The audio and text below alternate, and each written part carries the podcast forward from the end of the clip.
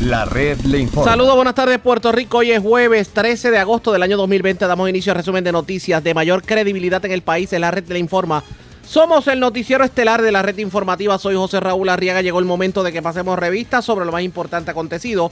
Y lo hacemos a través de las emisoras que forman parte de la red, que son Cumbre Éxitos 1530, X61, Radio Grito, Red 93 y Top 98, www.redinformativa.net. Señores, las noticias ahora.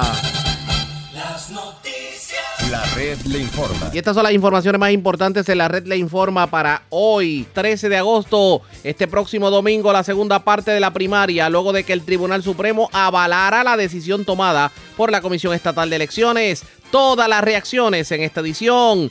El llamado de los líderes políticos es a no desanimarse y votar el domingo. Lo que faltaba, presidente de la Comisión Estatal de Elecciones dice que evalúa el que las elecciones tal vez no se lleven a cabo el próximo 3 de noviembre. Alcaldes asociados demandan al Contralor Electoral, aseguran se está inmiscuyendo en asuntos que no debe tocar y que son violatorios a los más elementales incisos de la Constitución. 11 muertes por coronavirus en un día y hay sectores que exigen medidas más rigurosas para detener la dramática alza. Ocupan impresionante invernadero de marihuana en Patilla, sobre mil plantas ocupadas y hasta dos granadas de mano. La DEA asume jurisdicción. Arrestan joven que se cayó en motor hurtada en Vieques. También se le ocupó un arma de fuego y sustancias. En condición de cuidado, peatón arrollado anoche en la carretera número uno de Calley. Cargos criminales contra hombre que fue detenido por la policía. Entregó documentación falsa y apuntó con un arma de fuego a los uniformados. Se llevan mil dólares de vehículo estacionado en urbanización de Guaynabo y prendas de vehículo en Walmart de Bayamón y arrestan tres jóvenes en Mayagüez. Aparentemente con sustancias controladas en un vehículo. Esta es la red informativa de Puerto Rico.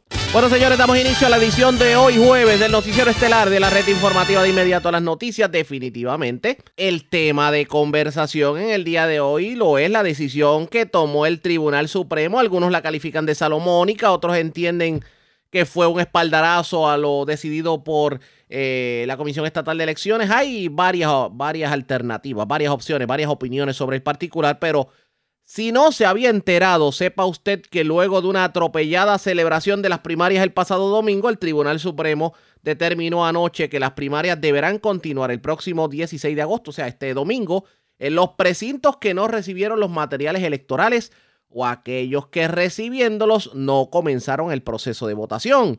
Y de esta manera el máximo foro judicial validó la decisión tomada por la Comisión Estatal de Elecciones al decidir aplazar el evento electoral debido a los atrasos y fallas en la entrega de papeletas. También el tribunal decidió que los votos emitidos el pasado 9 de agosto son válidos y que las personas que no pudieron ejercer su voto porque su centro de votación nunca recibió las papeletas o porque no se proveyeron las ocho horas para la votación podrán ejercer su derecho al voto el próximo domingo. También se prohibió la divulgación de los resultados de la votación en los colegios en donde ya se llevó a cabo la votación. Y vamos a comenzar con las reacciones porque parecería que todo el mundo ahora está de acuerdo con la decisión del Tribunal Supremo. Aquí hubo personas que dijeron que había que adelantar la primaria para hoy. Otras personas dijeron que los votos tenían que divulgarse. Y ahora misteriosamente todo el mundo ahora dice, no, esto fue lo que yo dije, el Supremo me dio la razón.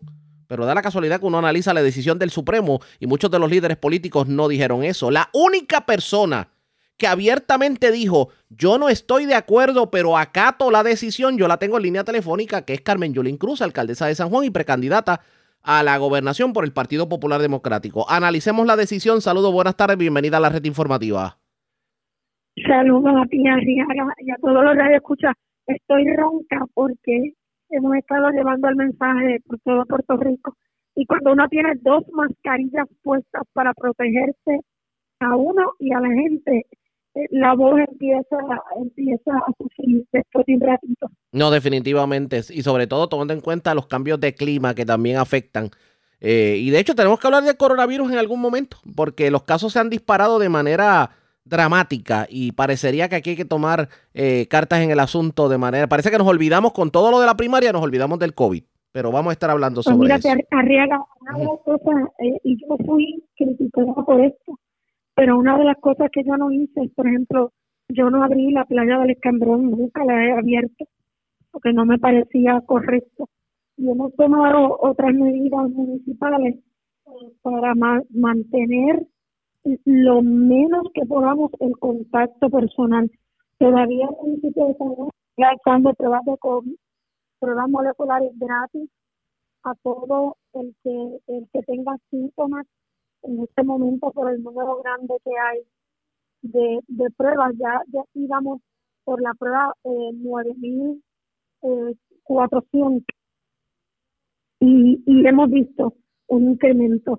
La, la gente es importante, mire, use la mascarilla, es incómoda, una vez se siente que se asfixia, yo soy asmática, eh, yo sé cómo se siente, pero esa es su protección, la mascarilla y estarse lavando las manos continuamente.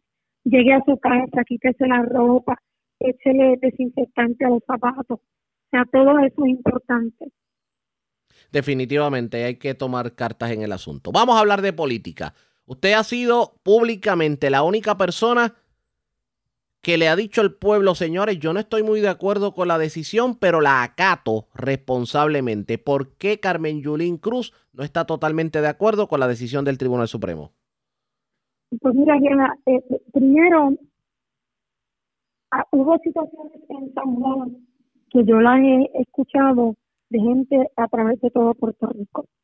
Gente que, por ejemplo, viejitos, en la escuela Julio Señor Solar en Nevada, sí van a abrir, no van a abrir, los colegios van a cerrar, no van a cerrar, y simple y sencillamente se confundieron por la información conflictiva, eso era un pandemonio el domingo, y no fueron a votar. O viejitos que fueron a votar a las 8, a las 9, a las 10, y las papeletas no llegaron al colegio hasta las 11 de la mañana. Y entonces se le, se le coartó el derecho al voto, porque ellos fueron a votar pero el colegio no estaba hábil, no, las papeletas no estaban.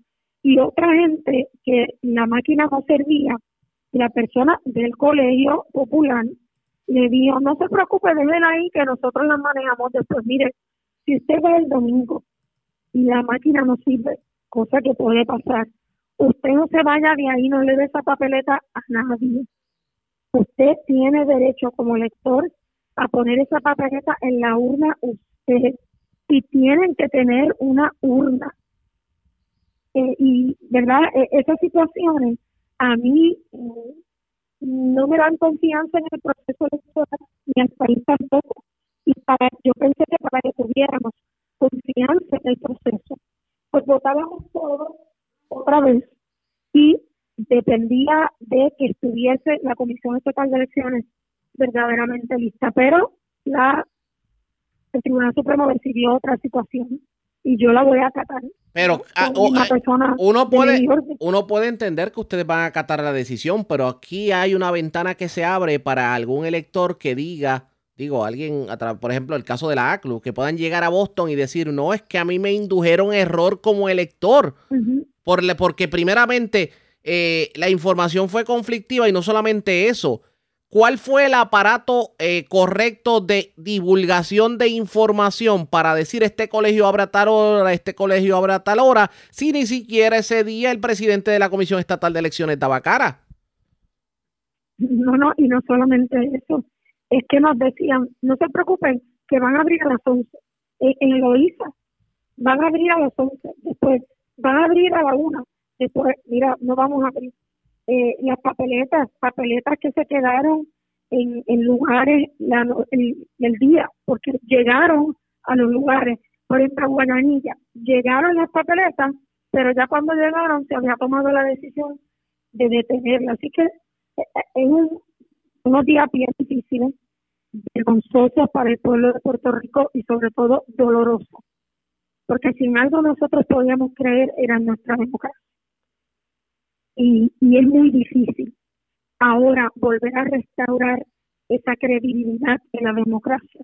Eh, cuando, cuando la corrupción anda suelta, y, aquí hay corrupción, no me digan a mí que no se sabía el día antes que esto no iba a pasar, eh, que esto no estaba listo. Aquí hay corrupción y hay una dejadez de todos los comisionados electorales, pero sobre todo de ¿verdad? el Partido Popular y el Partido Nuevo Progresista. Para mí era más importante preservar la integridad del voto de todos. Pero ellos tomaron una decisión y como tú dices, eh, yo creo que la, Corte Suprema hizo lo mejor que pudo de el arroz con pasteles que le hizo eh, la Comisión Estatal de Elecciones y que todo comenzó por la ley electoral, una ley que le dijo y le dio el poder al nuevo presidente de la comisión nombrado por Wanda Vázquez, una ley firmada por Wanda Vázquez, que podía entrar a la comisión y votar a los vicepresidentes de la comisión, que son los que fiscalizan y los que están en posición de fiscalizar directamente. El, pueblo no se puede olvidar de esto. Aquí hay que traer nuevamente el principio de el consenso, que era uno de los valores y de los pilares de nuestra democracia y nuestro proceso electoral. Ahora, ¿qué usted recomienda? En los días que, vayan a votar, que vayan a votar, que la gente vaya a votar, que no hay excusa. Mire, usted no puede decir, ah, yo iba a votar la semana pasada y ahora estoy molesto. Pues si se molesta, lo que va a pasar es que va a tener cuatro años más de este año. Usted tiene que ir a votar y sobre todo la gente del Partido Popular. Tienen que ir a votar por aquello. Yo lo digo abiertamente, eh, yo represento un Partido Popular distinto, un Partido Popular de alianza, un Partido Popular con la capacidad de ganar las elecciones, un Partido Popular que no va a tener miedo a decir hay que quitarle el monopolio al control que tienen los partidos políticos sobre el proceso electoral y hay que abrir ese espacio y tener un tribunal electoral y tener ahí a la a la Comisión de Derechos Civiles, al Consejo de Abogados. Es importante que haya observadores en las elecciones. Y lo otro que está pasando por debajo de el radar es que el presidente de la Comisión Estatal de Elecciones dijo que no tenía dinero, que no tenía dinero para las elecciones. Así que cuidado que todo esto no haya sido un simulacro de hecho, para dilatar las elecciones y robar. De hecho, precisamente el presidente de la Comisión Estatal de Elecciones dijo esta mañana que está evaluando o que, o que recomienda o que tal vez esté en el tintero la posibilidad de posponer las elecciones en noviembre. De, hecho, dijo exactamente esto. Debemos analizar si mover la fecha de las elecciones generales pautada para el 3 de noviembre. Esto dijo Juan Ernesto Dávila en la mañana de hoy. Yo, yo creo que eso es una componente. Eso es una componente para tratar de desanimar el pueblo de Puerto Rico. Así que cuando los corruptos, los ineptos y los que no tienen escrúpulos andan sueltos, la gente decente tiene que trabajar tiempo extra. Y en este caso es que usted amanezca. Si puede ir al culto, vaya al culto. Si va al culto virtual, vaya al culto virtual. Pero lo importante es que usted vaya a votar. Y, yo creo que también esta semana pudimos ver en términos del Partido Popular aquellos que defendieron sus votos, su candidatura por encima del partido y el país, en contraste con esta servidora que continuamente se me oyó decir, mire, vote porque usted quiera, pero vaya a votar para que no nos dejemos arrancar de las manos la democracia los que trataron de forzar que se hiciera eh, la, la primaria el jueves o en las próximas 72 horas y acudieron al tribunal del compañero Charlie Delgado, los que trataron de forzar la divulgación. Mire, 59 pueblos no han votado todavía. A mí me interesa el voto de la gente de Nevanito, donde estuvimos la noche, el voto de la gente de Río Grande, el de la gente de Loíza, de Comería. Todos los votos cuentan. Y el que se puso a decir que había una tendencia, me recordaba a mi Arriaga, a alguien que tú cubriste mucho, al alcalde de San Juan, Exacto. que el mismo día de las elecciones, cuando se estaban contando los votos que cerró, ya los colegios decían, la tendencia es clara, eso, eso mismo decían algunos compañeros del Partido Popular, eso no ha ni empezado, ni empezado. Decía la tendencia es clara. Que yo dije desde el principio es que no se deberían divulgar los resultados porque eso tiene el efecto de poder influenciar y el voto tiene que ser libre de influencia y en eso el Tribunal Supremo fue la decisión. Lo que pasa es que el daño está hecho en cuanto a la divulgación porque usted sabe que aquí hubo pari literalmente de, de boletas el lunes y martes.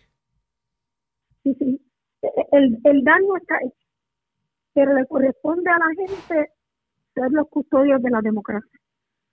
Le corresponde a los funcionarios electorales del Partido Popular estar sobre ningún reproche.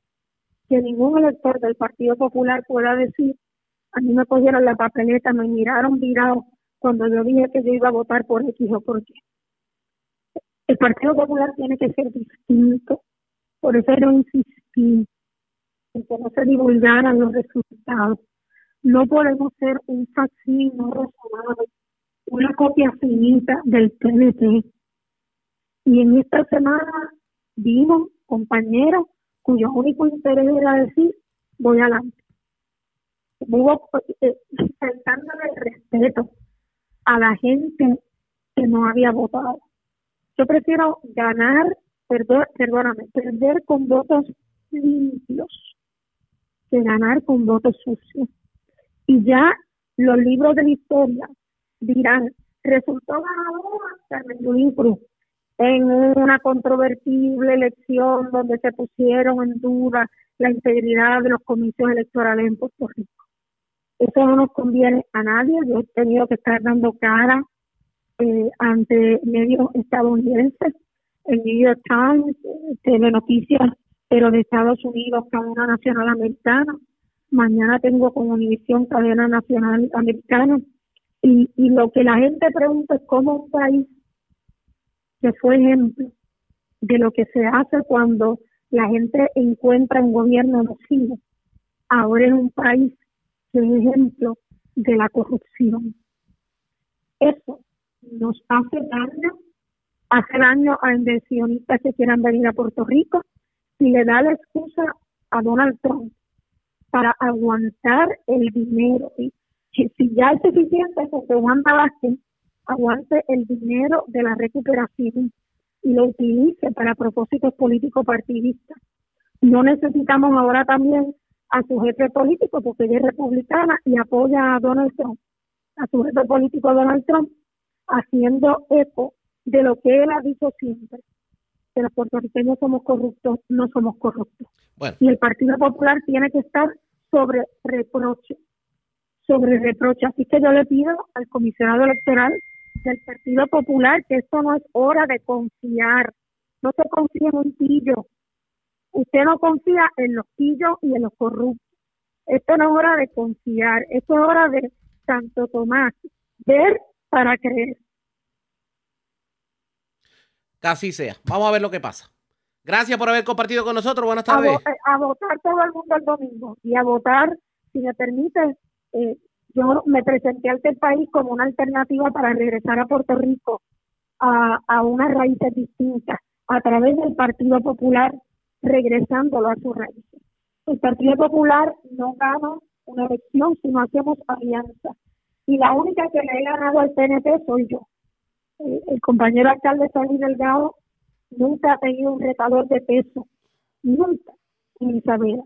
El compañero senador eh, Eduardo Batia, cuando tuvo la oportunidad de hacer alianzas para ganar la alcaldía de San Juan, no las pudo lograr. Yo le gané a un vicepresidente del PNP, un hombre poderoso en la política puertorriqueña, Jorge Santini, con siete meses. Y le volví a ganar a alguien que fue presidente del Partido Nuevo Progresista. Yo no trato a los políticos del PNP con paños tibios para ver eh, cuántos votitos puedo atraer, no. Yo trato a la gente decente del Partido Nuevo Progresista como lo que son gente decente avergonzada de un gobierno que no le sirve, que no ha podido manejar los techos azules, las grietas, no puede repartir el desempleo. Esa gente que está avergonzada sabe que siempre vamos a ver dónde yo estoy parada. Y si el Partido Popular quiere ganar la elección, la única opción de cambio verdadero en la número dos en la papeleta, yo considero que así lo vean los populares. Muchas bendiciones y gracias por la oportunidad, Carriera. Como siempre, gracias por compartir con nosotros. Era la alcaldesa de San Juan, y precandidata a la gobernación por el Partido Popular Democrático, Carmen Yulín Cruz. Definitivamente las reacciones siguen, pero antes hacemos lo siguiente. Presentamos las condiciones del tiempo para... Vamos de inmediato al informe sobre las condiciones del tiempo nublado para muchos sectores de Puerto Rico. Llovió en la mañana de hoy. Ahora bien, ¿qué debemos esperar? en el transcurso de la tarde en cuanto al clima, pues no se descartan aguaceros sobre sectores de Puerto Rico, eh, ya que obviamente pues hubo el paso de una onda tropical por nuestro suelo, así que la humedad está bastante arriba, va a continuar lloviendo, pero se espera que en el transcurso de la tarde pues las lluvias vayan mermando y entremos a un periodo más seco debido a polvo del Sahara que se acerca a la zona. El viento sopla del este hasta 20 nudos, el oleaje en el Atlántico de 3 a 6 pies, en el Caribe de 3 a 6 pies también, con riesgo moderado de corrientes marinas para la costa norte y sur de Puerto Rico, incluyendo las playas de Vieques y Culebra. En la noche se esperan las temperaturas en los altos 60 grados. La red le informa. Señores, regresamos a la red le informa. Somos el noticiero estelar de la red informativa edición de hoy jueves. Gracias por compartir con nosotros. ¿Qué opina el bando Pierluisi sobre la decisión del Tribunal Supremo? Yo tengo en línea telefónica a su estratega, a nada más y nada menos que el ex comisionado electoral del Partido Nuevo Progresista, Edwin Mundo. Vamos a hablar con él sobre el particular. De hecho, él es el actual comisionado de la campaña de Pedro Pierluisi. Saludos, buenas tardes, bienvenido a la red informativa. Buenas tardes, Arriba. Buenas tardes, amigos de la informativa. Gracias por compartir con nosotros. ¿Le complace la decisión del Supremo? Definitivamente que sí. Yo creo una buena decisión porque le garantiza el voto a los que ya votaron y además le permite al resto de los puertorriqueños que hasta el día de hoy no lo han hecho, que puedan el domingo entre 8 y 4 acudir a sus colegios de votar y derrotar el, propósito de alguna gente que quieren que se anulara ese voto. Hay un argumento que se ha traído en el día de hoy que para muchos tiene sentido, aunque sería cuesta arriba que alguien termine en Boston, y es el hecho de que algunos electores pudieron haber sido inducidos a error cuando se decía que iban a abrir los colegios, que no iban a abrir, etcétera, etcétera, y simplemente no, no, haber, no existir el aparato de información adecuado para que esas personas se enteraran de que el colegio nuevamente abrió y simplemente no fueron a votar pensando que el colegio estaba cerrado, pero el colegio abrió. ¿Qué, eh, ¿qué pasa? Ah. La decisión del Supremo dice que los recintos que ya votaron, ya votaron. Ya votaron, por eso. se abran aquellos que, donde se eh, dejó el espacio sin, cubrirse, donde no se abrieron los colegios en ningún momento, que ya hay antes que hay que empezar.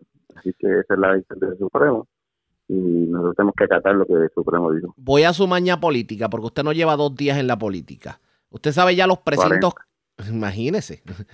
40 años, casi nada. ¿Ha, vivido cuántos eventos electorales? Bueno, pues 10. Si, son 10 eventos. 10 eventos electorales. Que se sabe el libro de la política de memoria. Ya usted ha visto cuáles son los precintos en donde se dio la votación completa y usted sabe por tradición cómo es que bajan esos precintos. Usted sabe cuáles son los precintos que faltan de votar.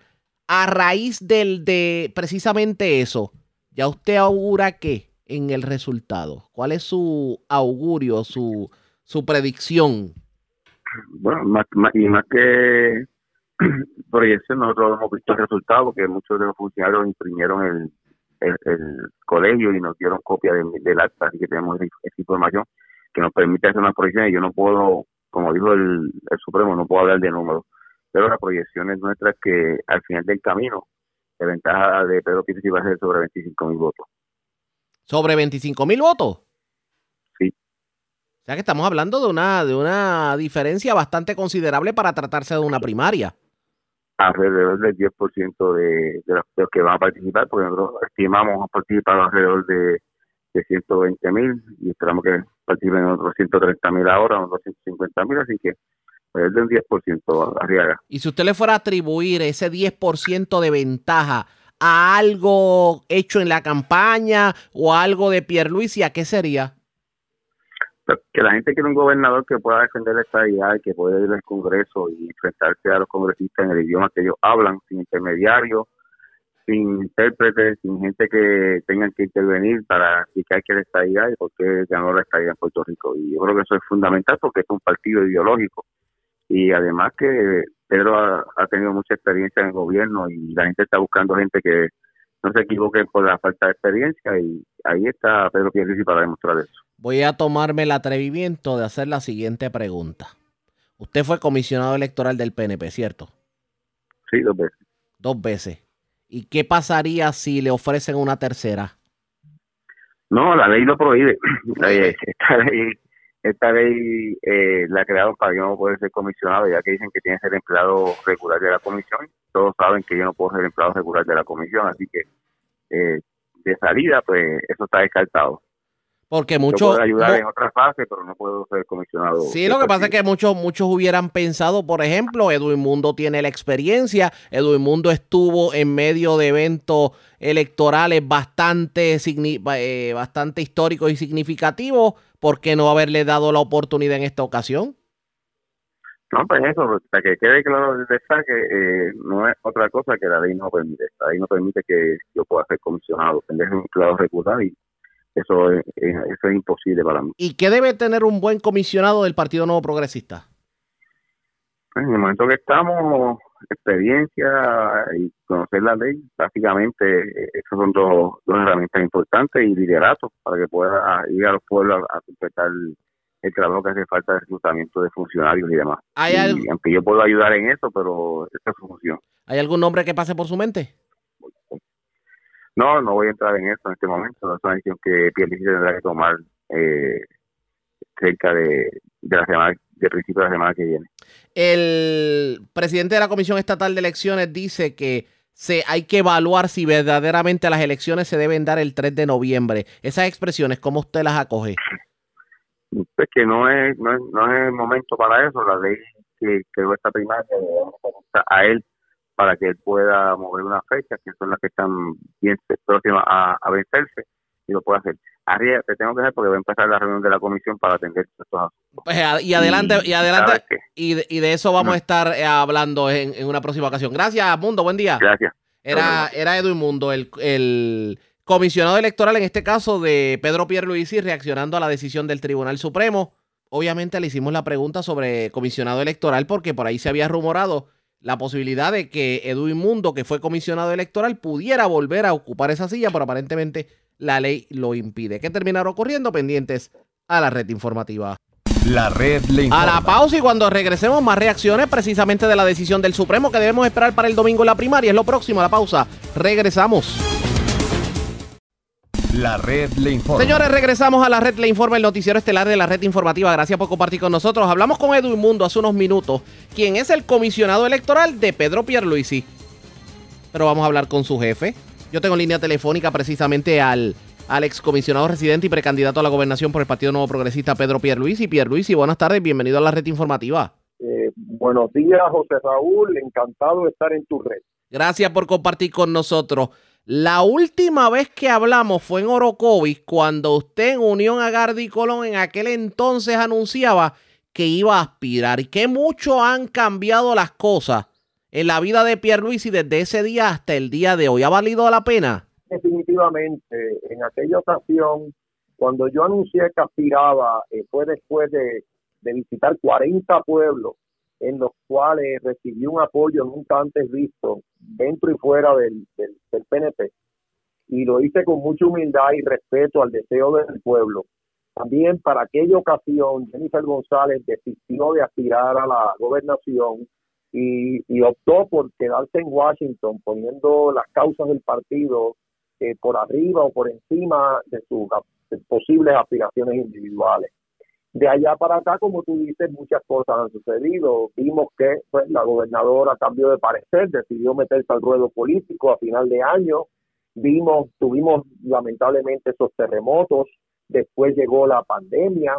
Eh, yo, aunque había estado visitando pueblos, eh, tuve que encerrarme, como la gran mayoría de nuestro pueblo, y tuve dos meses y medio en el encierro aproveché ese tiempo para mantenerme en comunicación con los líderes de, la base del partido, líderes de barrio, coordinadores, movilizadores, presidentes de unidad, que es lo que he estado haciendo en esta campaña desde el primer día. Y desde el 15 de junio, que se abrió nuevamente prácticamente la economía eh, y cambió las reglas del, del, cierre, del, del toque de queda, pues yo he estado nuevamente de pueblo en pueblo. Claro eh, con la realidad esta de la, de la pandemia y del virus. Eso pues limita eh, lo que uno puede hacer porque debemos evitar aglomeraciones. Sí, hubo, hubo, que ser creativo en la campaña, definitivamente. Es correcto, pero yo he llevado mi mensaje, tengo un portal soyparte.com donde están todas mis ideas, mis propuestas. Mi, mi, campaña ha sido positiva, a pesar de que algunos tratan de decir, eh, de hacer ver eh, porque pues porque hay por ahí unos packs que ponen anuncios. No, mi campaña, la mía personal, ha sido extremadamente positiva. Cuando yo he, hecho señalamientos a la administración, ha sido porque no tengo alternativa, han sido graves errores que se han cometido, que he tenido que señalar, pero mi campaña positiva, mis anuncios en la televisión, en la radio, en todos los medios digitales han sido positivos y así seguirán siendo eh, hasta este domingo. Pierluisi, antes de entrar al Supremo, hay una pregunta que yo se la tenía de asignación desde la última vez que hablamos. Lo que usted ha visto en la calle, en medio de la campaña política, eh, inclusive en los votos que ya se han dado en, en lo poco que se hizo de la primaria. Esto es demostrativo de que el pueblo le está dando un mensaje al gobierno de que a usted lo debieron haber dejado como gobernador y no lo debieron haber sacado porque el pueblo lo quería usted como gobernador.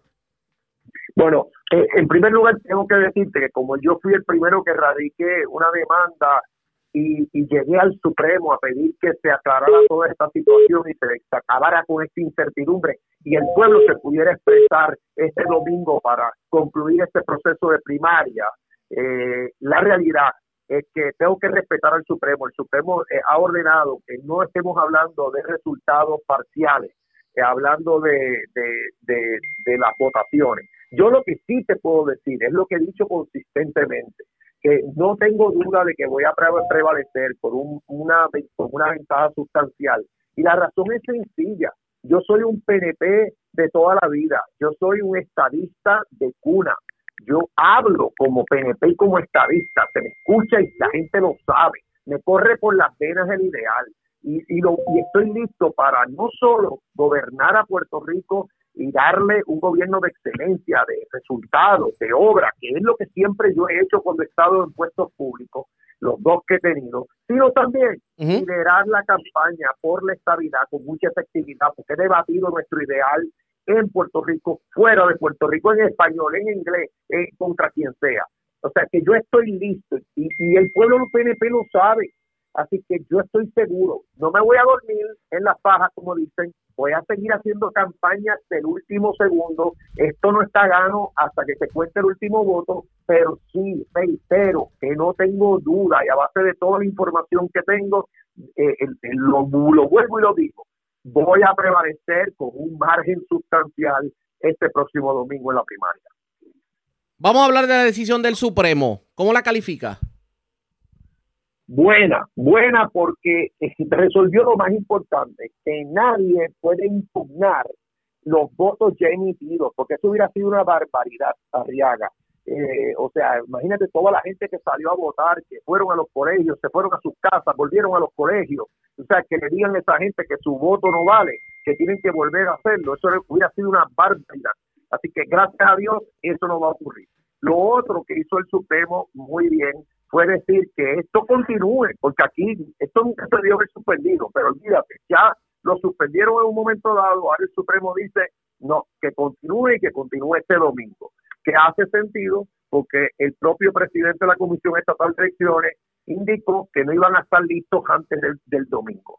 Así que ahora todos los que no pudieron votar porque los, los colegios no abrieron o no habían las papeletas para que abrieran los colegios, pues eh, ahora van a poder hacerlo este domingo y yo los exhorto a que lo hagan. El Supremo hizo algo más, también dijo que, se debe eh, eh, resguardar, proteger todo ese material electoral, las máquinas de escrutinio electrónico, las papeletas, todo en bóveda, todo guardado, debidamente asegurado para que no haya fraude, no hayan intervenciones indebidas con la voluntad del pueblo.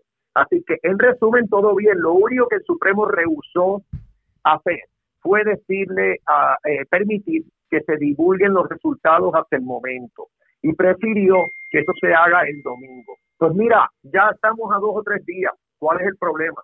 esperamos al domingo para que se sepan los resultados oficiales. Eh, y, así que, en resumen, eh, la decisión del Supremo es buena. Claro está.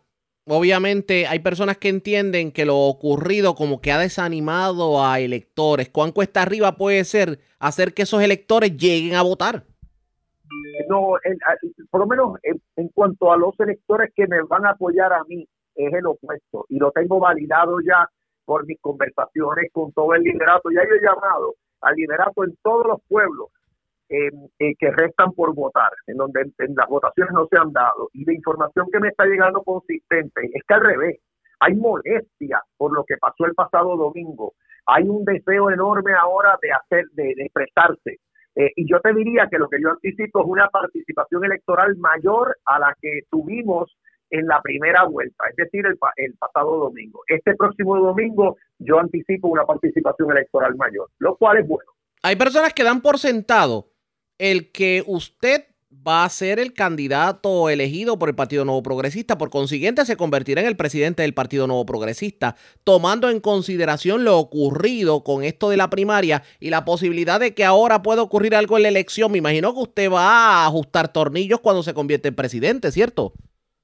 Bueno, lo que dije en todo momento es que los cambios que se tienen que dar, y es obvio que se tienen que dar, deben, deben hacerse después de la primaria. Lo primero que yo voy a hacer después de la primaria, eh, cuando cuente con el, después que cuente con el favor de Dios y del pueblo, eh, es, es sentarme en esa, en esa propia comisión, pasar revista de cuál es el calendario de trabajo, dónde está, en qué estatus están todas las gestiones que hay que hacer previo a la elección, para entonces eh, tomar cualquier determinación. O sea, en cuanto, no solo en cuanto a cambio, en cuanto a la posibilidad de postergar la elección. Yo, yo creo que el momento para hablar de eso no es ahora, hay que sentarse después de la primaria, ver realmente dónde está eh, el andamiaje, cuál es el estatus de todas estas gestiones y ahí cambiar lo que haya que cambiar, hacer lo que tengamos que hacer. Mi preferencia sería que se lleve a cabo la elección a la misma vez que en los Estados Unidos como siempre ha sido el caso, que sería el 3 de noviembre. Pero eh, eh, si por alguna razón en ese momento dado me doy cuenta de que es imposible que se lleve a cabo en esa fecha, pues entonces se pudiera considerar un cambio, pero el momento para eso no es ahora. Hay que hacer muchos análisis definitivamente. Así que el domingo, luego de la votación, hablaremos. Definitivamente. muchas gracias José Raúl por, por darme esta oportunidad. Salgan a votar, los que no han podido hacerlo, eh, yo cuento con ustedes, ustedes siempre han podido contar conmigo. Yo lo que quiero es que tengan un gobierno de excelencia, que dé resultados, que haga obra en todas las áreas importantes de sus vidas y por con todos esos fondos federales que tenemos, nunca antes visto. Y por otro lado, ganar ese plebiscito de estadidad sí o no para unir a Jennifer González. Perdone que le interrumpa, perdone que le interrumpa, pero es que ten, tengo que hacerle la pregunta porque si no exploto como si quitara que yo lo he escuchado varias veces insistir en, en, la, en que hay que saber manejar la gran cantidad de fondos que llegó a Puerto Rico, una, una cantidad histórica que llegó a Puerto Rico para ayudar. ¿Qué es lo que, cuál es el entre líneas? Que no se ha sabido manejar ese dinero y que llegó el momento de que ese dinero se ponga en las manos del pueblo. Sí, eh, eh, es que no se puede tapar el cielo con las manos, Arriaga. Aquí no se ha construido, el gobierno de Puerto Rico no ha construido ni una sola casa para damnificados de María.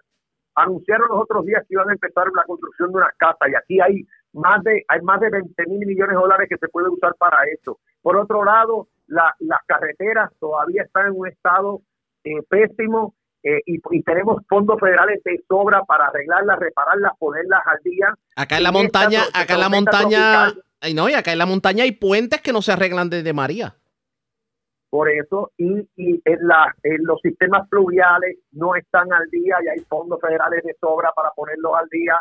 El mantenimiento en las cuencas de los ríos no se ha hecho y hay fondos para eso. Eh, de igual manera, el dragado de los embalses, el sistema eléctrico, o sea, ese desganche que no se ha hecho, eh, de todo eso se puede hacer con, principalmente con fondos federales, que es increíble. Puerto Rico tiene una oportunidad dorada para reconstruir toda su infraestructura y yo lo lamento mucho, pero aquí ha habido una falta de ejecución tremenda y yo vengo en gran medida a corregir eso. Eso explica entonces la gran cantidad de personas que vimos en, un evento en Utuado hace dos días atrás, en medio de una actividad suya. O sea, que las personas, las personas entienden que usted puede ser la persona que, que verdaderamente abra la llave que ha sido cerrada injustamente. Así, así lo veo y, así espero eh, que, que, sea eh, con Dios presente en todo momento. Gracias por compartir con nosotros. Buenas tardes. Salgan a votar el domingo. Muchas gracias, José Raúl. Que así sea el precandidato a la gobernación por el Partido Nuevo Progresista, Pedro Pierluisi, y también excomisionado residente. A la pausa. Regresamos en breve con más en esta edición de hoy jueves del Noticiero Estelar de la Red Informativa.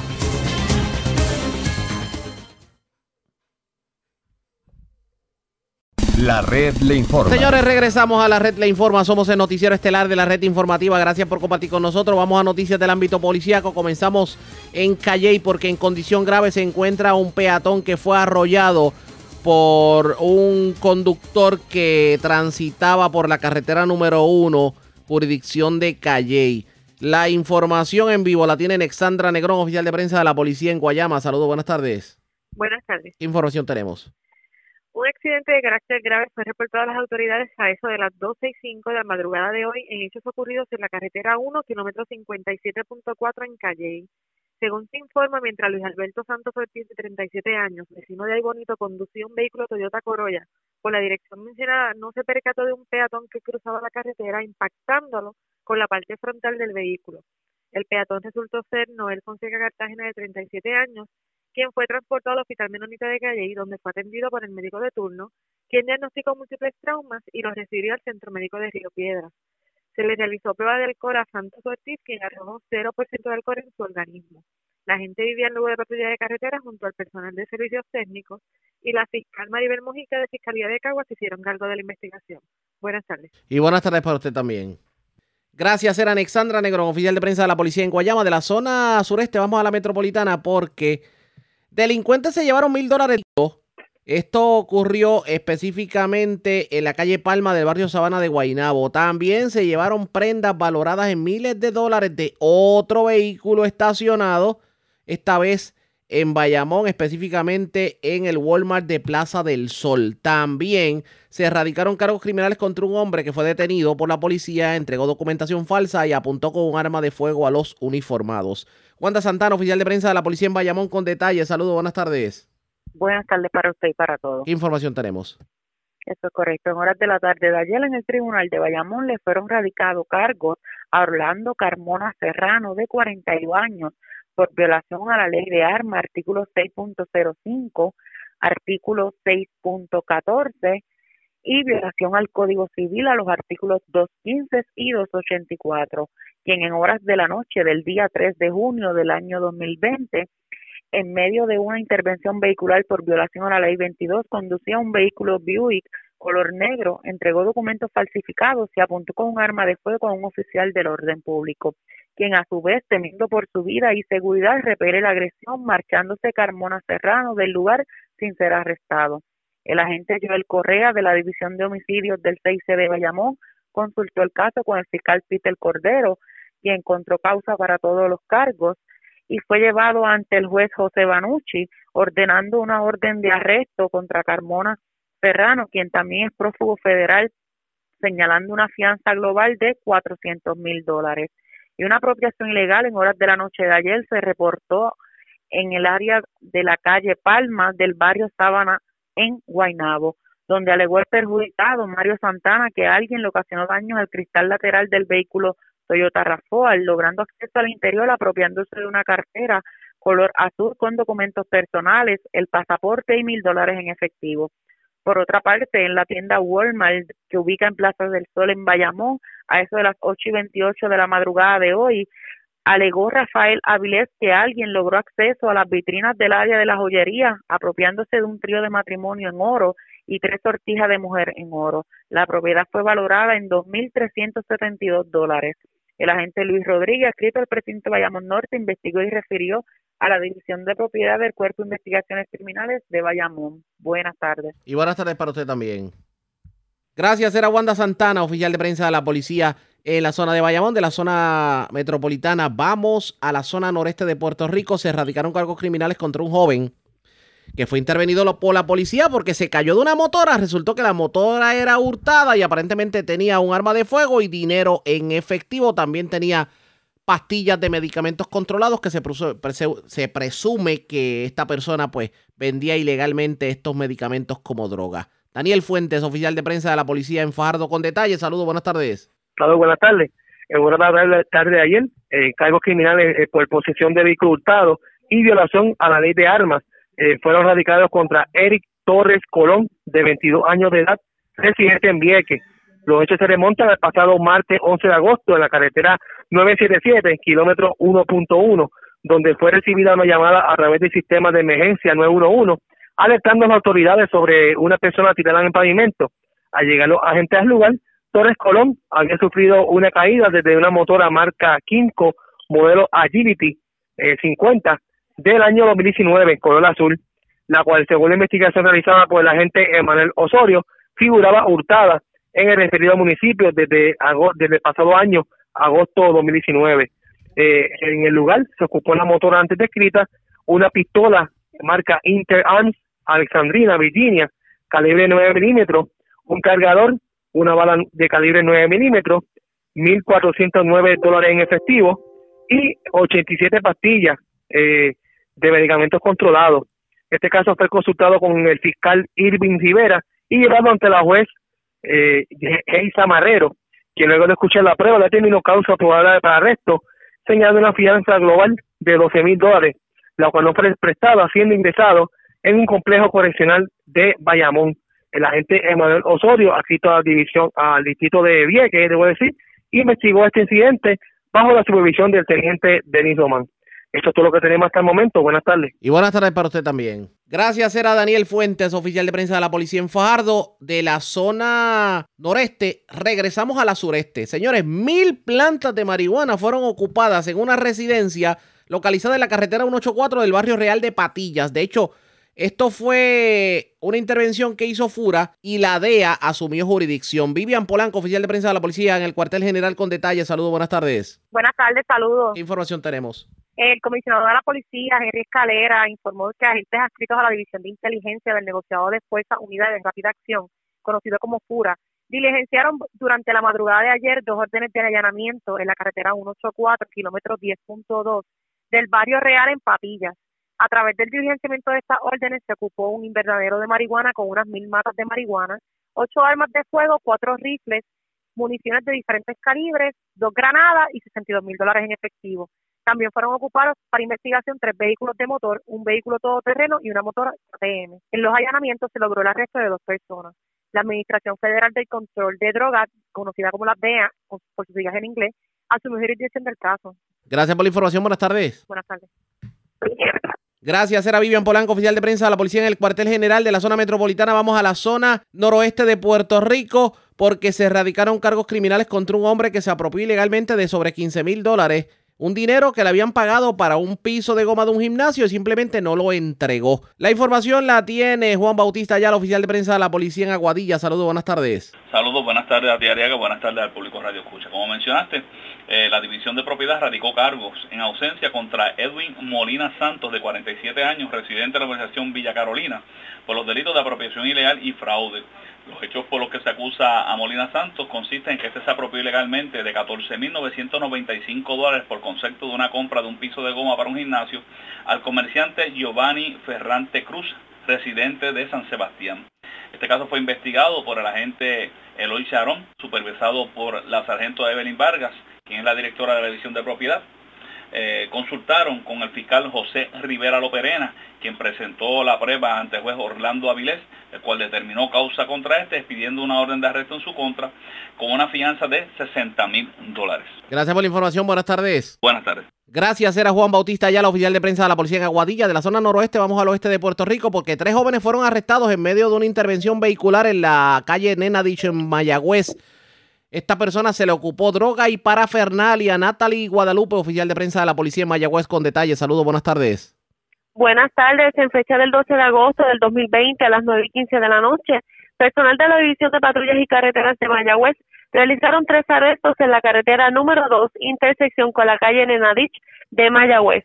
El agente Barreto junto al sargento Torres, adscritos a la división antes mencionada, realizaron una intervención por violación a la ley 22 de tránsito al no detenerse ante la luz roja el conductor William D. Pérez Lugo de 23 años y los pasajeros Pablo O. Pérez Lugo de 18, Dexter López Santana de 30 años, todos residentes del residencial El Yagüez del municipio de Mayagüez. Fueron puestos bajo arresto por estos poseer marihuana y para, parafernalia. Este caso fue consultado con el fiscal Diego Velázquez, quien ordenó la confiscación del vehículo antes mencionado y citar para el 18 de agosto del 2020. Gracias por la información. Buenas tardes. Buenas tardes. Gracias, era Natalie Guadalupe, oficial de prensa de la policía. Zona oeste, vamos al sur de Puerto Rico. Se arrestó un joven que fue intervenido con un vehículo hurtado en su poder. Esto ocurrió en Ponce. Y es Luz Morel, oficial de prensa de la policía en el sur, quien nos tiene detalles en vivo. Saludos, buenas tardes. Sí, muy buenas tardes a todos. Tenemos que informar que en horas de la tarde de ayer fueron radicados cargos contra Derek Grisari de Clet, de 21 años, y residente del municipio de Carolina. Esto por los artículos 15 y 18 de la Ley 8 vehicular. Estos hechos fueron reportados en horas de la mañana de la mencionada fecha en los predios de estacionamiento donde ubican los vehículos ocupados para investigación de la División de Tránsito Ponce, donde posteriormente la agente Edwin Cales procedió a intervenir y se informar, eh, se comunicaron con Radio Comandancia para corroborar información de este y de dicho vehículo. Les informaron que el mismo fue descrito como un, un BMW modelo X6 del año 2016 con la tablilla IAJ 403. Esta poseía gravemente hurtado, procediendo el agente Cales a efectuar el arresto del individuo, identificado como Eric Irizarri, relacionado al vehículo de motor se habían apropiado de este ilegalmente en medio de un incidente de escalamiento reportado el 28 de julio del 2020 en Ponce. Se dio conocimiento al agente José Ortiz de la División de Vehículos Hurtados Ponce, el cual el conjunto en el agente Cales consultaron el caso ante la fiscal Aneta Esteves, la cual luego de evaluar las pruebas determinó presentar denuncias por los artículos, por los delitos de poseer ilegalmente un vehículo de motor y la apropiación ilegal de un vehículo por de la ley 8 vehicular. Grisarri de que fue llevado ante la presencia de la juez Mayra Peña, quien determinó causa para arresto para ambos artículos e impuso una fianza total de 120 mil la cual no fue prestada y fue ingresada en el complejo correccional de Bayamón. Eso es lo que tenemos hasta el momento. Gracias por la información. Buenas tardes. Muy buenas tardes a todos. La red le informa. Vamos a una pausa, identificamos nuestra cadena de emisoras en todo Puerto Rico. Regresamos con más en esta edición de hoy jueves del Noticiero Estelar de la Red Informativa. La red le informa. Saludos, buenas tardes Puerto Rico. Iniciamos nuestra segunda hora de programación. El resumen de noticias de mayor credibilidad en el país. Es la red le informa. Somos el noticiero estelar de la red informativa. Soy José Raúl Arriaga y vamos a continuar pasando revistas sobre lo más importante acontecido, como siempre a través de las emisoras que forman parte de la red, que son Cumbre, Éxitos 1530, X61, Radio Grito, Red 93 y Top 98, www.redinformativa.net. Señores, las noticias ahora. La red le informa. Y estas son las informaciones más importantes en la red le informa para hoy, 13 de agosto, este próximo domingo, la segunda parte de la primaria, luego de que el Tribunal Supremo avalara la decisión tomada por la Comisión Estatal de Elecciones. Todas las reacciones en esta edición.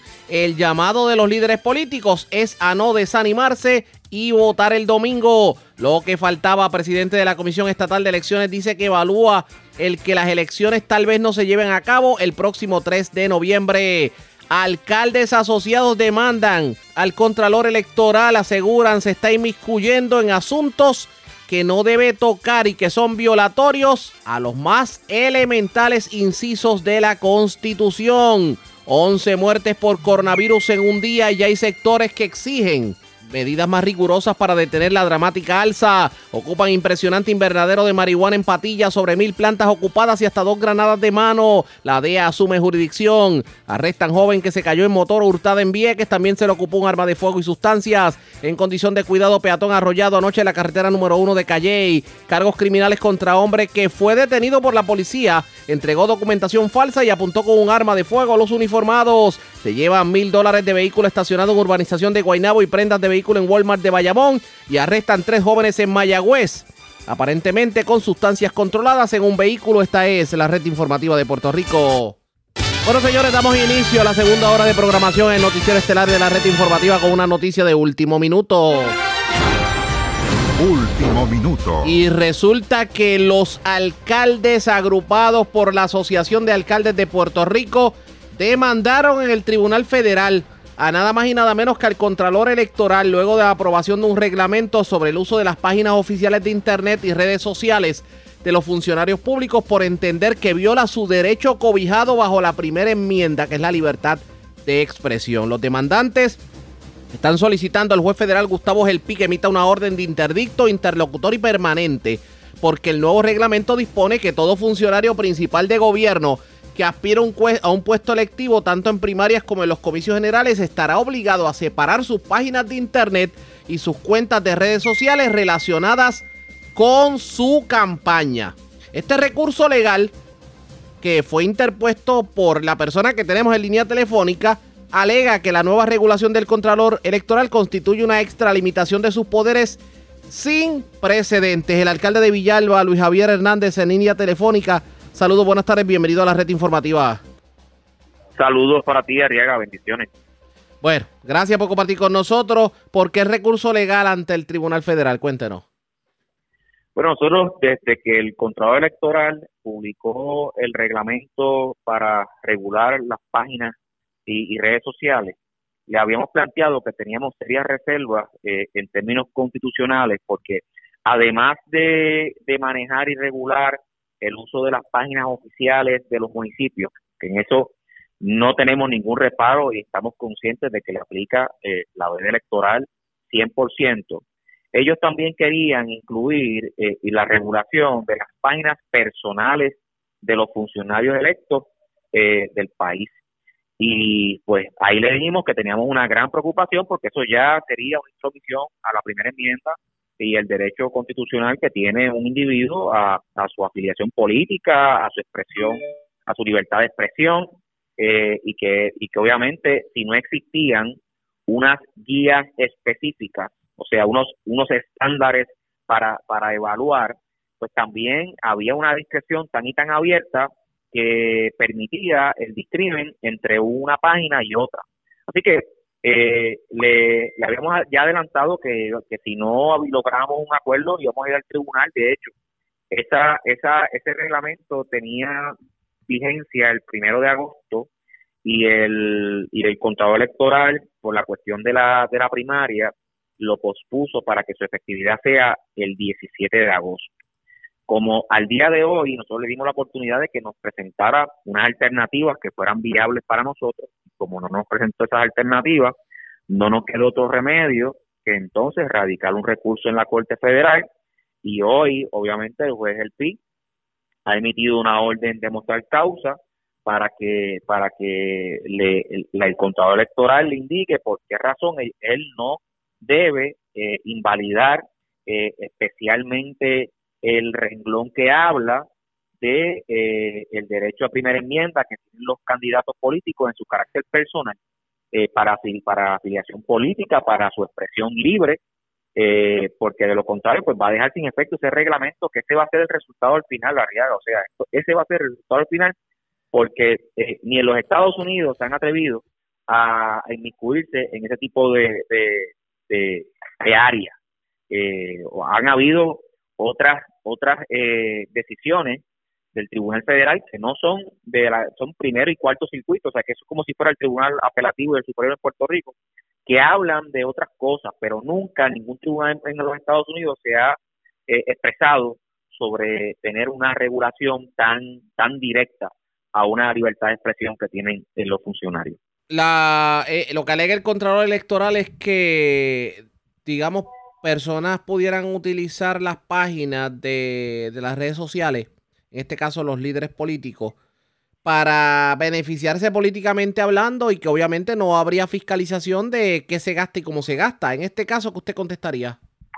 ¿Cómo fue? ¿Qué dijo él? Él lo que dice es que, que lo que, que se quiere reglamentar todo, porque obviamente al utilizar las páginas de redes sociales no, no hay forma de fiscalizar lo que puede ser cuánta el costo real de la promoción, aunque obviamente no sea pagando. Pero, por ejemplo, mucho, muchas personas utilizan sus páginas de redes sociales para poner el anuncio político o transmitir en vivo mm. la caravana política, etcétera, etcétera. Eso es lo que dice él. Sí, pero eso no tiene ningún sentido. Eh, él, él, puede, él puede regular algunas áreas que le ha dado la, ley, por ejemplo. Él ahora tiene la vertiente de los anuncios, de los anuncios eh, y veda, lo, que, lo que concierne a la veda electoral, él la, la trabaja. Lo que concierne a los gastos eh, electorales también pero entrar a regular y a cerrar o a, decirle a una persona qué cosa poner en su página y qué cosa no, y si la página eh, él la cataloga como página política o, la, o página oficial o página personal, eh, y entonces cerrar esa página para coartarle el derecho a la libre expresión a la persona, pues yo creo que la línea es bien fina, Ariel, o sea, nada, el Tribunal Federal va a evaluar ese reglamento. Y yo te garantizo que el Tribunal Federal va a defender la libertad, la primera enmienda que tienen los funcionarios y las personas. ¿Tiene esperanza de que en el Tribunal Federal se le pueda dar razón al planteamiento de ustedes? Claro, pues es que es que siempre lo, siempre se eh, desde el principio que se presentó ese reglamento, nosotros ya habíamos, nuestros abogados de la asociación ya habían hecho un memorando, ya habían hecho una, evaluación, porque esto no es un capricho de los alcaldes. Eh, de hecho, esto va a beneficiar no solamente a la asociación de alcaldes, sino que va a beneficiar a la federación, va a beneficiar a los, a los legisladores, va a beneficiar a la gobernadora, esto va a beneficiar a cualquier funcionario electo que, quiera utilizar su libertad de expresión en su página personal. Aquí no se está hablando de la página oficial. La página oficial estamos claros de que tiene unas regulaciones, que tiene unas limitaciones y que se paga con fondos públicos. Aquí lo que nosotros estamos en contra es que haya una intromisión ilegal en nuestras páginas personales. Vamos a ver qué termina ocurriendo sobre eso. Aprovecho que lo tengo en línea telefónica. Ya usted vio la decisión del Supremo. ¿Qué opinión le merece? Básicamente era lo que lo que era esperarse. Eh, nosotros en la en la Junta de Gobierno del partido, no sé si contigo lo hablé, yo cuando llegué a la reunión de Junta, mi, estaba inclinado a que se contabilizaran los votos pero no a que se divulgaran, porque yo entiendo como abogado que no, no existe, ¿verdad?, esa, esa posibilidad por aquello de, darle garantías a la continuidad de la, del proceso y a no dar una ventaja eh, a un elector versus el otro, pero eh, allí Héctor Luis Acevedo y varios eh, varios líderes de la Junta de Gobierno plantearon, incluso los propios candidatos, plantearon que ellos querían que se supiera la verdad para evitar eh, toda esta cuestión de estar dando números incorrectos. Eh, y por eso fue que se dio la expresión de que se contabilizaran y se publicaran. Pero sabíamos que obviamente si esto pasaba por un crisol jurídico, pues no no iba a, a, hacerse como, como ocurrió. Segundo, pues que se realice el domingo, pues ya lo habíamos hablado, o sea, todo el mundo quiere que esta primaria se haga lo antes posible, pero la realidad es que hay unas unas limitaciones de tiempo, o sea, eh, todavía en ese momento el, presidente de la Comisión de Elecciones estaba imprimiéndole papeletas al PNP y yo no voy a permitir que se haga una primaria antes que la otra, se tienen que celebrar las dos a la misma vez. Y lo otro es que también hay una cuestión de los funcionarios, o sea, quien busca a los funcionarios somos nosotros, los alcaldes.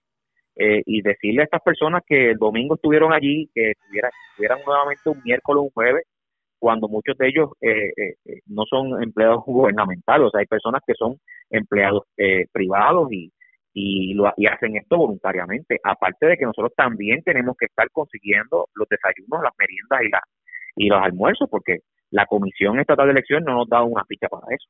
Así que yo creo que es lo más lógico. me preocupaba el, el, clima, pero entiendo que el, el, el, el evento atmosférico pues ya se está disipando o alejando un poco y nada, que se celebre el domingo eh, y que triunfe la verdad. Ahora es que van a salir más, más gente a votar, yo estoy seguro de eso.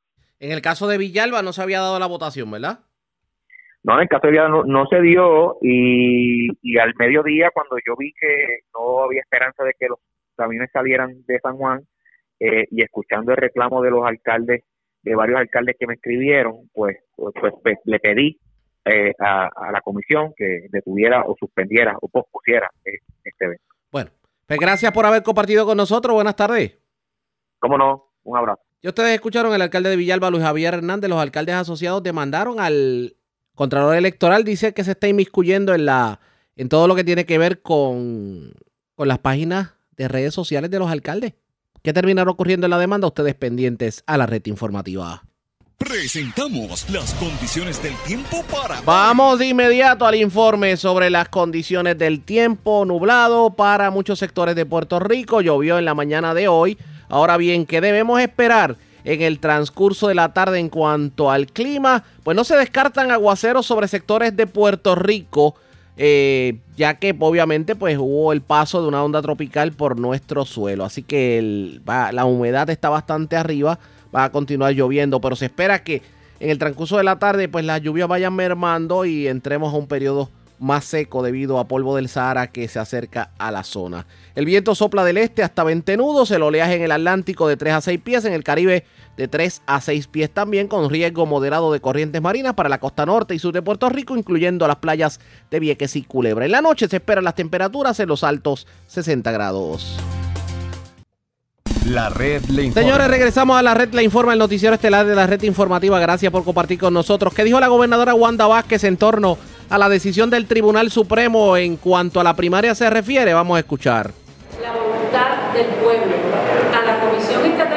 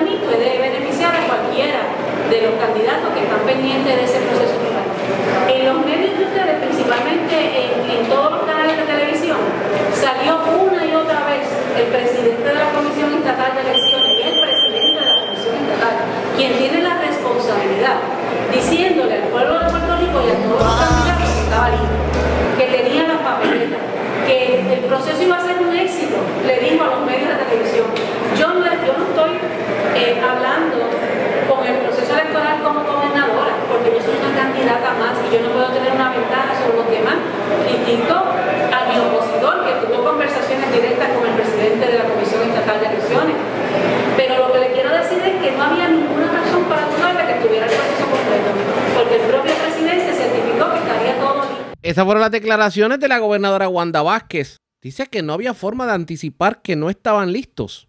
En, el caso de la Comisión Estatal de Elecciones, interesante el planteamiento, pero dice que, que, la Comisión Estatal de Elecciones tiene que ponerse las pilas y que ahora no hay excusa porque la Junta de Control Fiscal le autorizó billón y medio aproximadamente para poder llevar a cabo el evento del domingo. ¿Qué terminará ocurriendo? Ustedes pendientes a la red informativa. Pero vamos a otras reacciones.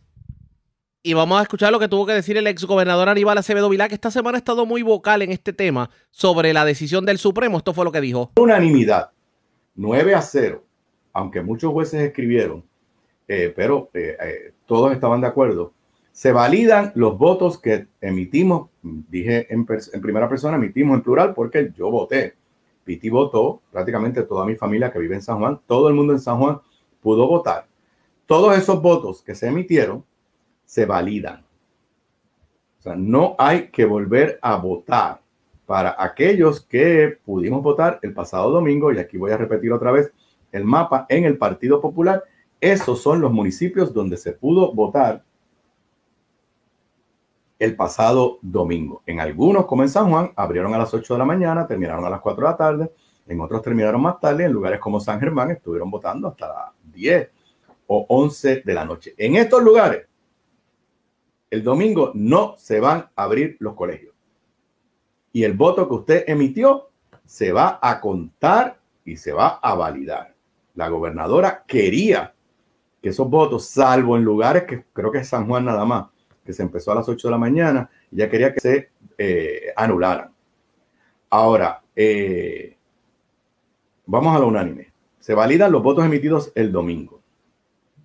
Se continúa este próximo domingo, este próximo domingo, se continúa con la votación en el resto de la isla. Volvamos al mapa. En todos estos pueblos que están de gris en el mapa, en todos estos pueblos, que es la inmensa mayoría del país. Por eso vuelvo cuando ustedes escuchen por ahí, eh, mire, de 78 municipios, 55 municipios en Puerto Rico no se votó. Y hay municipios grandísimos en términos de población, como Carolina, Cagua, Ponce, Guayama, En esos que están de gris en ese mapa, en los que no se votó, se va a votar este próximo domingo, ordenado por el Tribunal Supremo, y se va a votar de 8 a 4 de la tarde, y como diríamos en lenguaje de la calle, el Tribunal Supremo le dijo al presidente de la Comisión Estatal de Elecciones, más vale que te pongas para tu número, no lo dijo así, pero más vale que puedas abrir los colegios a las 8 de la mañana. Hay un lenguaje, y esto es un poco, creo que se va a tener que aclarar entre hoy y mañana, la opinión del juez Filiberti, que es el que escribe a nombre del tribunal, dice que en aquellos colegios donde no se pudo estar abierto por ocho horas, se vuelve a abrir. La sentencia no tiene ese mismo lenguaje. Yo tengo que admitir que eso no está claro porque por lo menos la información que yo tengo dentro del Partido Popular es que los que se abrieron estuvieron abiertos por ocho horas. Así que yo creo que hoy se debe aclarar rápidamente qué es eso. De, porque yo no, yo no conozco de ningún colegio que abrió, habrá abierto a la, a la una de la tarde y cerró a las cinco. No conozco de ninguno así. Pero en la opinión del tribunal dice eso, aunque en la sentencia no dice eso. Y entonces, por decisión mayoritaria, con dos jueces que pensaban diferente, se determinó que los votos del pasado domingo no se van a contar ni se van a revelar hasta que termine todo el domingo que viene.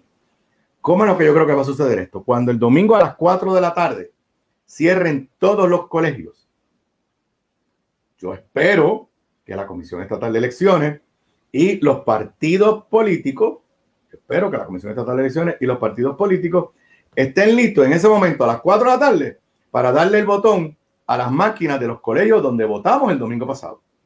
Y ahí se van a empezar a recibir esos, números, y usted los va a saber. E inmediatamente van a ir llegando los de los demás colegios a través de todo Puerto Rico que están votando el próximo domingo. Desde el punto de vista político y desde el punto de vista legal, la gran perdedora ayer fue la gobernadora. Carmen Yulín también quería que se anularan eh, la votación del pasado domingo. Eh, eh, no está claro porque ella no acudió al tribunal. Ya no acudió al tribunal. yo, así que yo no estoy claro en la posición cuál era la de Carmen Yulín, pero ella sí habló de volver a votarlo todo. Pero en el tribunal la gran perdedora es la gobernadora Wanda Vázquez porque ella fue a pedir que se anulara todo, excepto los que abrieron de 8 a 4 de la tarde, que son una minoría de los colegios, y el tribunal rechazó eso. Eduardo Batia y eh, el, Partido Popular había adoptado la norma de que se contaran los votos del domingo y ahí, y, el primero que pidió eso fue Pedro Pierluisi. Eso se perdió. O sea, Pierluisi pierde porque ese fue el punto principal de Pierluisi. Yo quiero que sepan que aquí estén claros. Todos los candidatos que fueron ante el Tribunal Supremo pidieron que se validara lo del domingo y se volviera a votar el próximo domingo, excepto Wanda Vázquez. El que pidió originalmente que se publicara lo del domingo fue eh, Pedro Pierluisi, luego se le unió Eduardo Batia y luego se le unió el Partido Popular. Y desde esa perspectiva, pues esa, esa parte no se validó por el Tribunal Supremo de Puerto Rico ayer. Como les dije, yo creo que es un balance adecuado.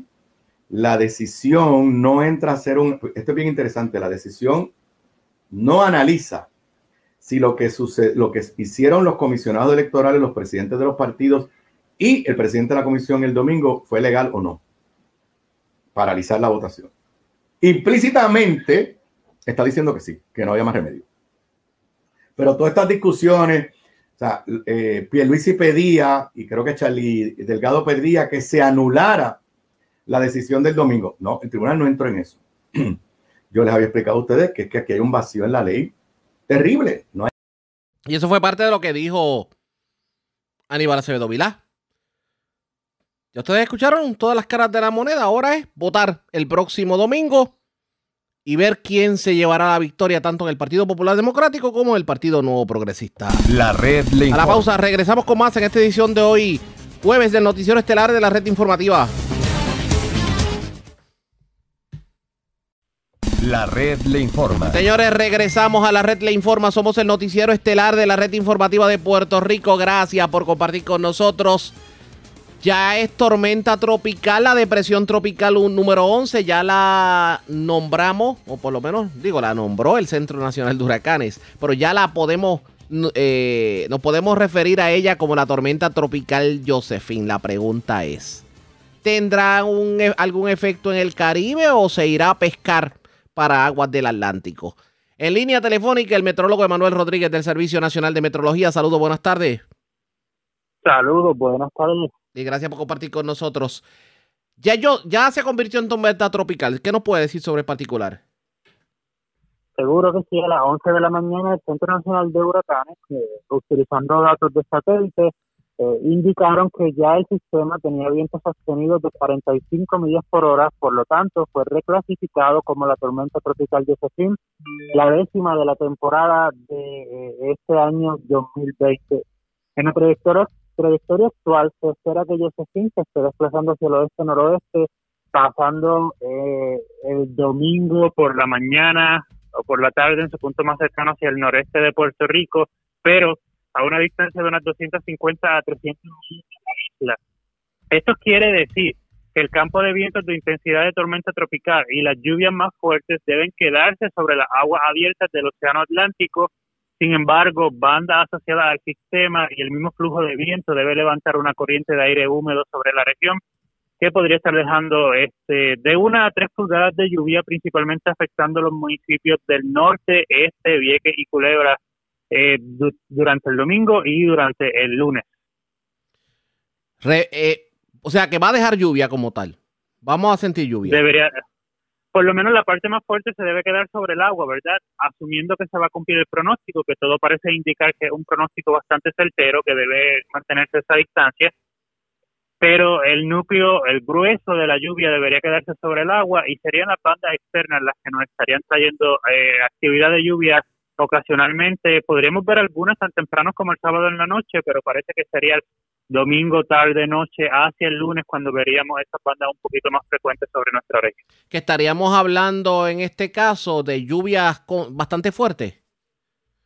Una a tres pulgadas eh, son moderadas, realmente esas son las lluvias que vemos con cualquier onda tropical o a veces hasta con los mismos aguaceros que vemos en horas de la tarde. Pero pues pues sí, eh, podríamos ver algunas inundaciones urbanas eh, o, algunas crecidas de ríos, sin embargo no estaríamos hablando de un evento muy significativo, no es nada, o sea, no no es comparable, por ejemplo, con la tormenta tropical Isaías, que nos deja algunas hasta 12 pulgadas en algunos sectores, eh, pero sí, de todas maneras le pedimos a la ciudadanía que se mantenga pendiente ante los boletines o si hay algún cambio, nosotros aquí en el Servicio Nacional de Meteorología y el Centro Nacional de Huracanes estaremos notificando eh, o estaremos cubriendo el evento. Caso de que tengamos que emitir alguna advertencia, pues estaremos haciendo lo propio. Por lo tanto, la ciudadanía lo único que tiene que hacer es mantenerse pendiente. Pero todo tiende a indicar que el pronóstico la deja bastante al norte de, de Puerto Rico para el fin de semana. Correcto. De hecho, en la, en la última actualización de las 11 de la mañana, eh, podríamos ver que este sistema estaría moviéndose a una distancia aproximadamente 250 millas de San Juan o 290 millas de Aguadilla, 300 millas de Mayagüez. Así que una distancia por lo menos bastante segura para mantener ese grueso de lluvia y campo y vientos de intensidad de tormenta tropical fuera de nuestra región. Adicional a eso, obviamente ha estado lloviendo en estos días, los terrenos están saturados. Yo me imagino que entonces, pues las inundaciones deben ser más, más propensa. estamos más propensos a inundaciones, ¿cierto? por, por lo menos para hoy y para mañana no esperamos que la lluvia sea muy significativa sobre la región, así que eso puede ayudar un tanto, ¿verdad? Eh, a, a que se seque un poco el terreno, pero ya desde mañana por la noche hacia el sábado, pues algunas bandas de lluvia podrían estar moviéndose sobre la región y sí, pues si la lluvia es muy frecuente o si es muy fuerte y cae sobre un solo sector, pues sí podríamos ver inundaciones localizadas. Bueno, pues vamos a estar muy pendientes a lo que ocurra. Gracias por haber compartido con nosotros. Buenas tardes. De hecho, antes de irme, las coordenadas. Es que no le hemos dicho las coordenadas a la gente. ¿Dónde está Josephine? Seguro que sí. A las 11 de la mañana, la tormenta tropical Josephine estaba localizado en la latitud 13.7 grados norte, longitud 49.2 grados oeste, con vientos sostenidos de... Sí, de momento como que perdimos la, la comunicación con... Sí, yo creo que perdimos la comunicación con meteorología, pero, pero es lo que estaba diciendo, obviamente, repitiendo las coordenadas para aquellos que las estaban escuchando, 13.7 norte, 49.2 oeste, movimiento del oeste-noroeste a 15 millas por hora, vientos máximos sostenidos de 45 millas por hora. Así que tenemos que estar pendientes definitivamente aunque todo tiende a indicar que va a pasar bastante lejos de Puerto Rico, una distancia bastante segura. Bueno. Bueno, señores, vamos a otro tema. El representante Connie Varela, en unión a varios aspirantes a la Cámara de Representantes, pues están exigiendo al presidente de la Comisión Estatal de Elecciones el que termine con el monopolio de la empresa canadiense Dominion Voting System para manejar la certificación de las compañías para la impresión de papeletas. Porque lo que dice Connie Varela es que también tiene culpa esta compañía porque si hubieran otras papeletas, os digo, otras compañías que pudieran imprimir papeletas, no habría tanto caos a la hora de la impresión de papeletas. Esto fue lo que dijo Connie Varela en conferencia de prensa. Que termine, rescinda el contrato que tiene la compañía Dominion Voting System para manejar la certificación de, de la compañía para la impresión de papeleta. O sea, esta compañía con sede en Canadá, Dominion Voting System, es la que certifica las imprentas que pueden imprimir las papeletas que se utilizan en las elecciones generales, en cualquier evento electoral de Puerto Rico, incluyendo la primaria. Pero que el señor presidente Juan Ernesto Dávila, no se limite a investigar lo sucedido, sino que rinda cuenta de los contratos que tiene la compañía Dominion con la Comisión Estatal de Elecciones. A nuestro juicio, la génesis del problema que está enfrentando la Comisión Estatal de Elecciones y que ha perjudicado a miles de electores puertorriqueños se debe a la contratación a la vinculación que tiene la compañía Dominio con la Comisión Estatal de Elecciones. Esta compañía que se contrató para que supliera el equipo para leer la papeleta, el escáner, establece los requisitos que tienen que tener esta imprenta para poder ser certificada por ellos y que le cobran 10 mil dólares a cada imprenta que quieran eh, ir a subasta y que si no se gana la subasta no se le devuelve el dinero por parte de Dominion. Tienen que ir a esa subasta y darle el bono también, el, el performance bond que le exigen y en adición a los 10 mil pesos tienen que utilizar solamente el papel que dice dominio, que en este caso es de un molino en Canadá.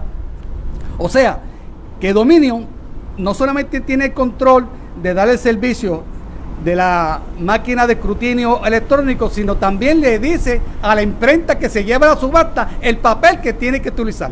Supuestamente es por cuestión de seguridad, que ese papel contiene algo en dicha impresión en el arte para que no tenga problemas cuando lea eh, la papeleta. Nosotros entendemos que esta situación no se, puede, no se puede permitir. Inicialmente el contrato de dominio era de 38 millones de dólares en 2015, 38 millones de dólares. Y hace uno, el año pasado, se le dio otro, otro contrato por aproximadamente 997 mil dólares para la inspección, mantenimiento del equipo. De esas máquinas que ustedes ven que, se utiliza y que muchos electores van a tener acceso a ella el próximo domingo y que algunos tuvieron el pasado domingo, son también parte de dominio y que esta le da el mantenimiento. Nosotros no entendemos por qué esa vinculación tan estrecha y ese dominio tan grande que tiene la compañía con los procesos electorales de Puerto Rico. Entendemos nosotros que este contrato se debe modificar, se debe rescindir, se debe enmendar en beneficio del pueblo de Puerto Rico.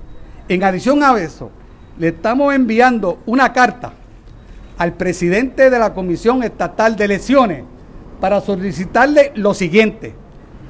Copia certificado de todos los contratos firmados, vigentes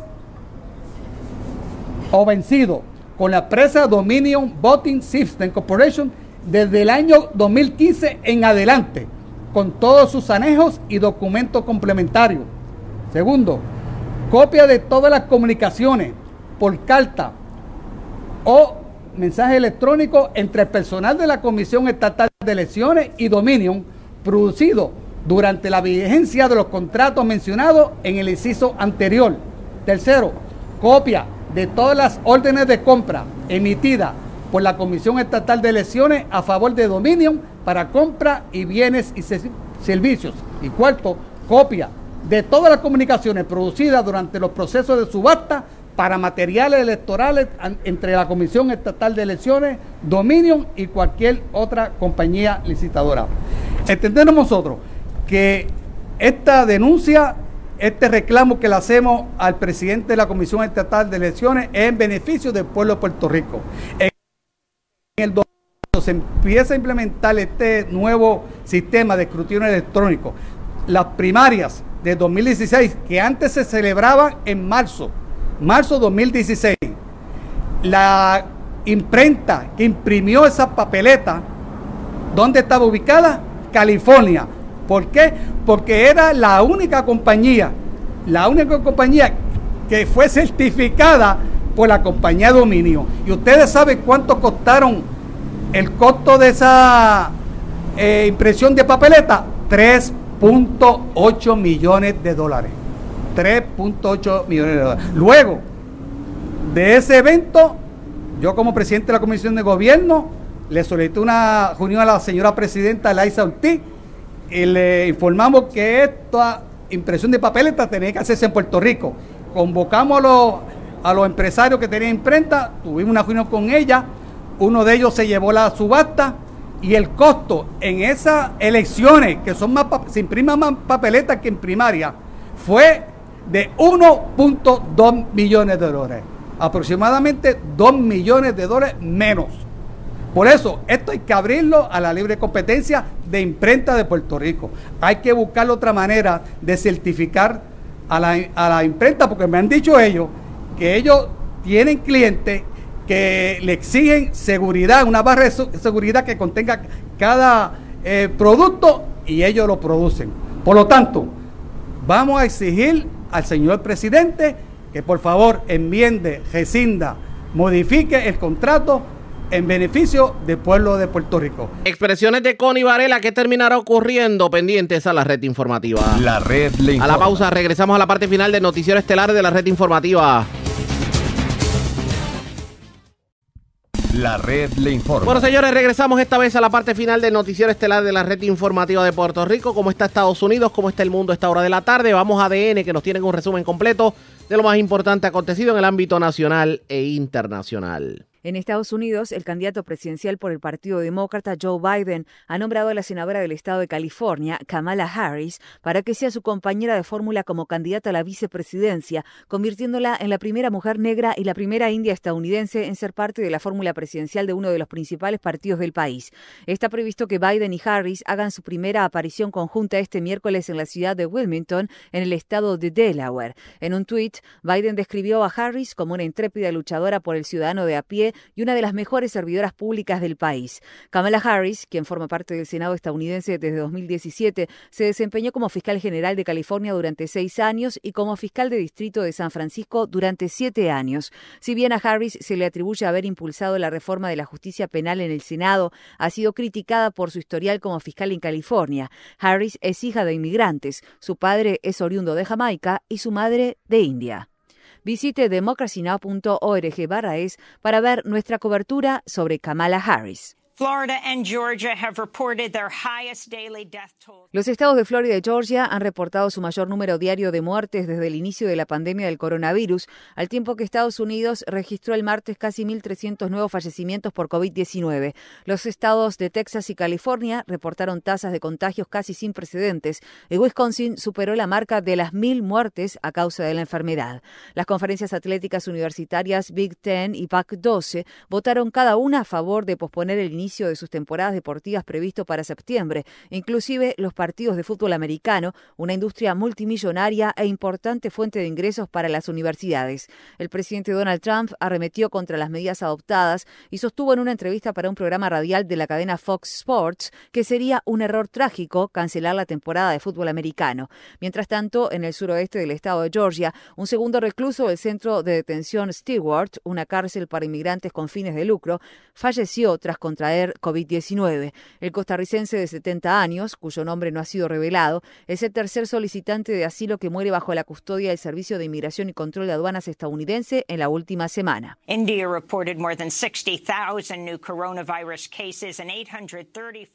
India reportó más de 60.000 nuevos casos de COVID-19 y 834 muertes el miércoles, casi rompiendo un récord alcanzado a principios de esta semana, lo que eleva el número oficial de muertes por COVID-19 de India a más de 46.000.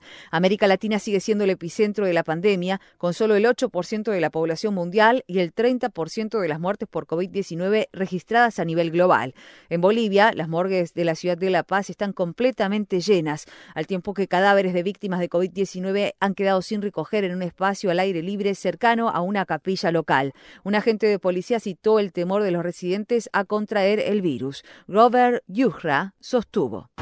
los que vienen aquí, la mayoría son de la calle domicilios están llevando a los funerales.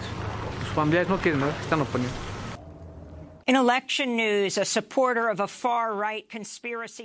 En noticias electorales de Estados Unidos, Marjorie Taylor Greene, partidaria de una teoría conspiracionista de extrema derecha que posee un historial de comentarios racistas, resultó vencedora en la nominación del Partido Republicano para el decimocuarto distrito congresual del estado de Georgia.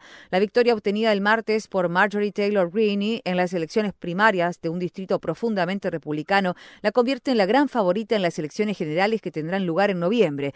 Rooney, quien basó su campaña en un programa favorable a la tenencia de armas y en contra de la inmigración y el aborto, adoptó la teoría conspiracionista QAnon, la cual afirma, entre otras cosas, que el presidente Trump está secretamente en guerra con una camarilla de élites del Estado profundo, adoradoras de Satanás, que encabezan una operación de tráfico sexual infantil. En vídeos publicados en redes sociales, Greene expresa su apoyo a los monumentos de líderes confederados, tilda a los afroestadounidenses de esclavos del Partido Demócrata, afirma que el filántropo multimillonario George Soros es nazi y arremete contra musulmanes electos al Congreso.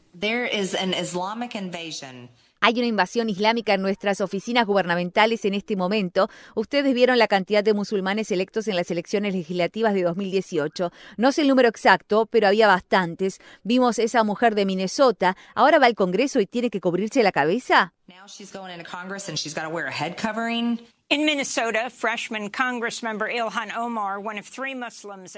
En Minnesota, la representante Ilhan Omar, quien está a punto de cumplir su primer término y es una de las tres musulmanas en el Congreso, derrotó en las elecciones primarias del martes a un candidato cuya campaña estaba ampliamente financiada. La campaña de Anton Melton Mooks recaudó 3,2 millones de dólares en el segundo trimestre de 2020, siete veces más que la campaña de Omar. Melton Mooks tuvo el apoyo de dos grupos de presión a favor de Israel que obtuvieron el 20% de sus más grandes donaciones, además de contar con el respaldo de dos multimillonarios. Ilian Omar, que ha sido franca en su apoyo a los derechos de los palestinos, celebró su victoria el martes y publicó un mensaje en Twitter diciendo que el pueblo organizado siempre le ganará al dinero organizado. Añadió, esta votación se trata de defender los derechos humanos básicos en todo el mundo y de luchar contra un complejo militar industrial que se opone al reconocimiento de la humanidad y la dignidad de las personas. The Democratic National Convention La Convención Nacional Demócrata ha dado a conocer la lista de oradores para la convención de la próxima semana, que se celebrará íntegramente en línea. Entre las figuras de renombre se encuentran el expresidente Barack Obama y la ex primera dama Michelle Obama, el expresidente Bill Clinton y la ex secretaria de Estado Hillary Clinton, el ex gobernador republicano de Ohio John Kasich y la representante de Nueva York Alexandria Ocasio Cortés, que cumple su primer término en el Congreso. También están programados para hablar los senadores Bernie Sanders, Elizabeth Warren y Cory Booker, así como el alcalde Pete Buttigieg de South Bend, Indiana.